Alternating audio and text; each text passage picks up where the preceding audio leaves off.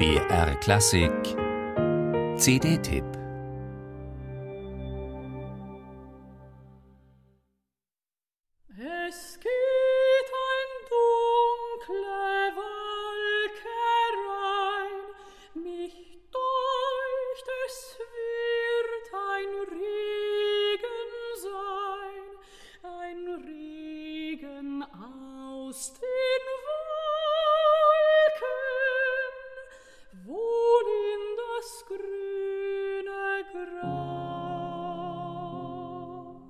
Anna Prohaska artikuliert deutlich, singt schlicht, berührend.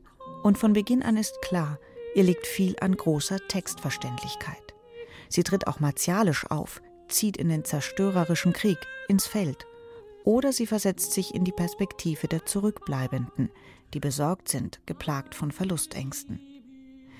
Indem sie sich musikalisch an die unterschiedlichsten Zeiten und Stile heranwagt, stellt die junge Sängerin mit ihrem neuen Album höchste künstlerische Ansprüche an sich und an den Pianisten Erik Schneider.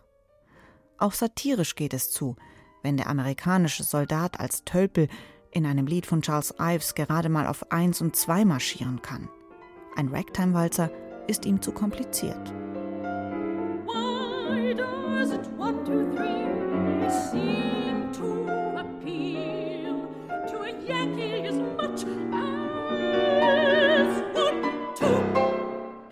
Muss ehrlich sagen, dass mich der Erste Weltkrieg besonders fasziniert, im Positiven wie im Negativen natürlich, weil es eine Schnittstelle für die Gesellschaft war, ja, zwischen der alten monarchistischen feudalen Welt und der sozusagen modernen Welt der Republiken, der Demokratien, aber eben auch der Diktaturen. Das heißt, die Gesellschaft in Europa hat ihre Unschuld verloren. Ne? Der Erste Weltkrieg war ja der erste industrialisierte, voll durchmaschinisierte Krieg. Politisch will Anna Prohaska ihre CD nicht verstanden wissen. Für die Konzeption hat sie das Soldatenliederrepertoire akribisch recherchiert und schließlich 25 Lieder ausgewählt. Vom Volkslied über das Renaissancelied und klassisch-romantische Lied, vom Dreißigjährigen Krieg bis zum Zweiten Weltkrieg. Prohaska singt diese Lieder von Beethoven bis zu Hans Eisler, Rachmaninow, Charles Ives, Francis Poulenc, Kurt Weil oder Wolfgang Riem ganz selbstverständlich auf Deutsch, Englisch, Französisch oder Russisch. Stimmlich sind unterschiedlichste Schattierungen gefragt, auch wenn ein atmosphärischer Grundton bestimmend ist. Die Tragik um Millionen sinnlos vernichteter Leben.